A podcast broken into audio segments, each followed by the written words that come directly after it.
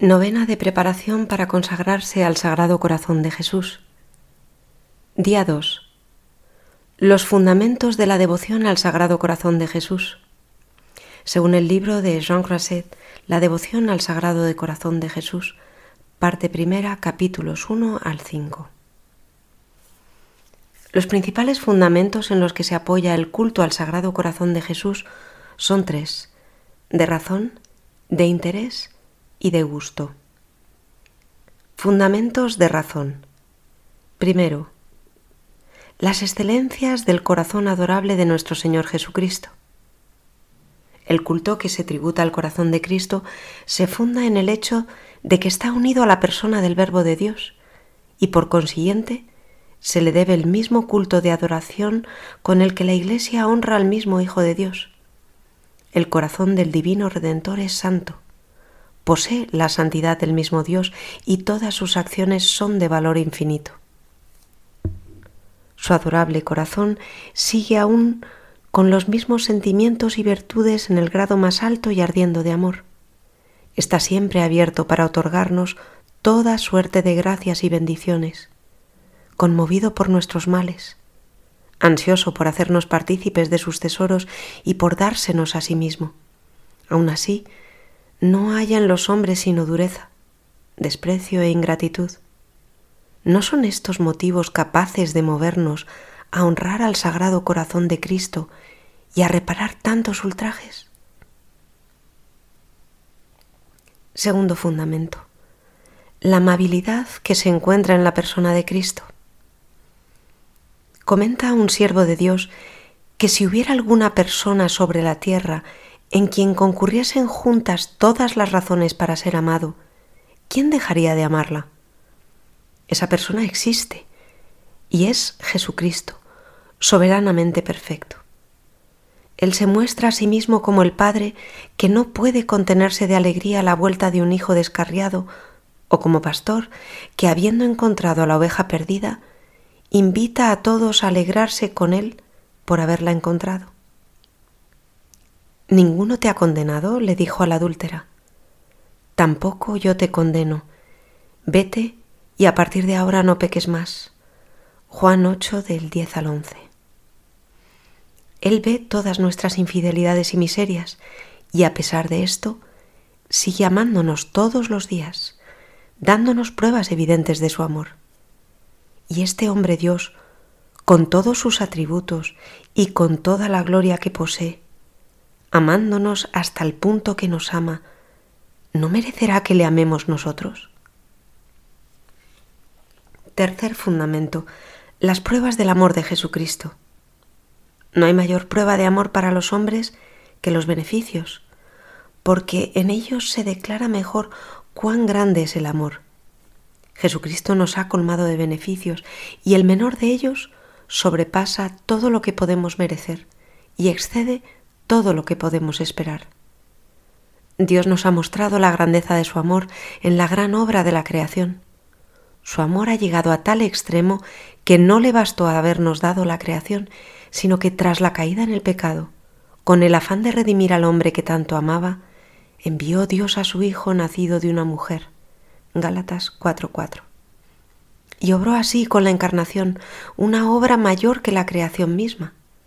En la redención Dios podría habernos aplicado sus méritos de mil maneras, pero quiso conseguirnos la gracia de la salvación eligiendo para sí lo más humillante y doloroso, un nacimiento pobre, una vida de trabajo y una pasión llena de oprobios, con una muerte infame y dolorosa.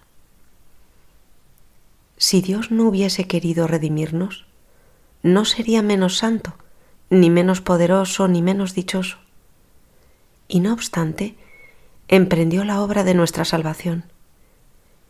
Y viendo lo que ha hecho y la manera y el modo en que lo ha hecho, podría decirse que toda su felicidad dependía de la nuestra. Cuarto fundamento, la ingratitud de los hombres hacia Jesucristo.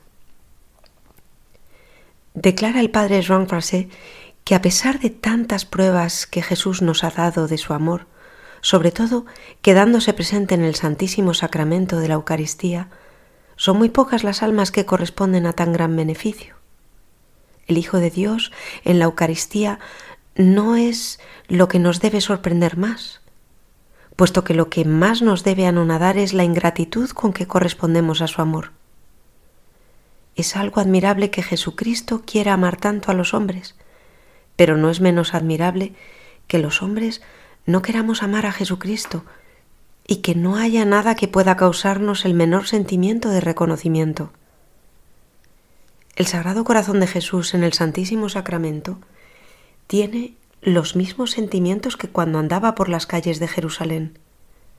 Arde de amor por los hombres, herido siempre por nuestros males, siempre con ganas de darse a sí mismo, velando siempre por nosotros. Al instituir este sacramento de amor, nuestro Señor preveía toda la ingratitud de los hombres y sentía todo el sufrimiento anticipadamente en su corazón. ¿No será justo que en medio de tanta gente incrédula, de tantos que le tratan con frialdad, de tantas profanaciones y tantos ultrajes, encuentre nuestro Dios un poco de amor por parte de algunos amigos de su sagrado corazón? Fundamentos de interés. El provecho que nos causa esta devoción. En una de las revelaciones del Señor a Santa Margarita María de Alacoque, le aseguró que la devoción a su sagrado corazón es de provecho para todos. Para los eclesiásticos y religiosos es un medio eficaz para llegar a la perfección de su estado. Para los que trabajan por la salvación del prójimo, un medio seguro para mover a las almas. Y en fin, para todos los fieles es una devoción sólida para conseguir la victoria contra las pasiones y poner unión y paz en las familias más discordes también para librarse de las imperfecciones más arraigadas y para conseguir un amor ardiente y tierno hacia mí. En suma, para llegar en poco tiempo y de un modo fácil a la perfección de su estado. San Bernardo no hablaba jamás del Sagrado Corazón de Jesús, sino como de un tesoro en el que se encuentran todas las gracias y en el que se encuentra un manantial inagotable de bienes. Si nuestro Señor ha hecho tanto por ganar los corazones de los hombres, ¿va a negarnos un lugar en su corazón cuando le pidamos? Acerquémonos a su corazón y reposemos nuestra alma en él, como un niño que sin inquietud y sin miedo reposa en los brazos de su madre. Fundamentos de gusto. La inmensa dulzura de la devoción al Sagrado Corazón de Jesús del mismo modo que la contemplación de las llagas de Jesucristo en la cruz nos recuerda su gran misericordia, la memoria de su corazón nos inspira una dulzura y una alegría inmensas, que son los consuelos inseparables del amor, y nos lleva a adorar fielmente a Jesucristo en la Eucaristía. Pues en este sacramento nos da la mayor de todas las gracias, se nos da a sí mismo real y verdaderamente. Los santos que con más ternura han amado al Sagrado Corazón son los que han recibido los más grandes favores y consolaciones, pues Jesucristo nunca niega sus caricias a sus devotos. Él mismo le reveló a Santa Matilde en una aparición. Ten una tierna devoción a mi corazón porque es el tesoro de todas las gracias que te hago continuamente y el mismo es el manantial de todos los consuelos interiores y de aquellas dulzuras inefables con las que lleno a mis fieles amigos. Día 2. Prácticas de preparación. 1. Ponerse en la presencia de Dios. 2. Pedir la gracia de conformarnos día a día, más y más, a los sentimientos de este Sagrado Corazón que tanto nos ha amado. 3. Lectura del libro de John Crosset, La devoción al Sagrado Corazón de Jesús, las pruebas patentes del inmenso amor de Jesucristo por nosotros. ¿Hemos llegado a entender bien la grandeza de nuestra redención? Y si es así, ¿estamos aunque sea medianamente movidos con el solo recuerdo de este beneficio? El pecado del primer hombre nos acarreó muchos males y nos privó de grandes bienes, pero podemos contemplar a Jesucristo en el pesebre, mirarlo en la cruz y en la Eucaristía, sin confesar que nuestras pérdidas han sido reparadas y que las ventajas del hombre redimido con la sangre del Señor equivalen por lo menos a los privilegios del hombre inocente? La calidad del Redentor universal es un motivo poderoso que nos tiene que llevar a amar a Cristo. Dice el apóstol que todos los hombres estaban muertos por el pecado de Adán y que Jesucristo murió universalmente por todos los hombres. Nadie había podido preservarse del contagio de un mal tan grande y todo el mundo ha conocido el efecto de un remedio tan poderoso. Nuestro Salvador dio toda su sangre por el infiel que no le conoce, por el hereje que no quiere quererle y por el fiel que creyendo en él se resiste a amarle. Si reflexionamos sobre el precio infinito de su sangre, ¿qué diremos de este Salvador? ¿Y qué sentiremos de la abundancia de su redención?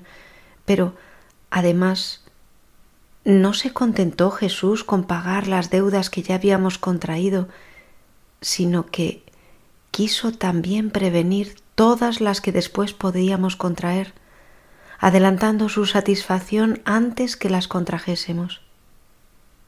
Añadid a esto los socorros y favores con los que llena a las almas fieles, adormeciendo y endulzando a un mismo tiempo cuanto hay de fastidioso y amargo en este valle de lágrimas. Si tú, Dios mío, nos das la gracia para comprender tu gran misericordia, ¿será posible entonces no enternecernos y no amar a Jesús con todo nuestro corazón? Este divino Salvador es amable porque quiso redimirnos por un cambio tan dificultoso y no es menos amable por haberlo deseado, liberándonos él mismo por ese medio sin que le moviese otra cosa que su inmensa caridad y el deseo que tenía de que le amáramos. Propósito del día. A realizar en la medida de las posibilidades. Recordemos en algún momento del día los sufrimientos que Cristo padeció por mí en la cruz. Jaculatoria del día. Para repetir durante el día. Sagrado Corazón de Jesús, creo en vuestro amor por mí. Letanías al Sagrado Corazón. Se pueden elegir cinco letanías del total.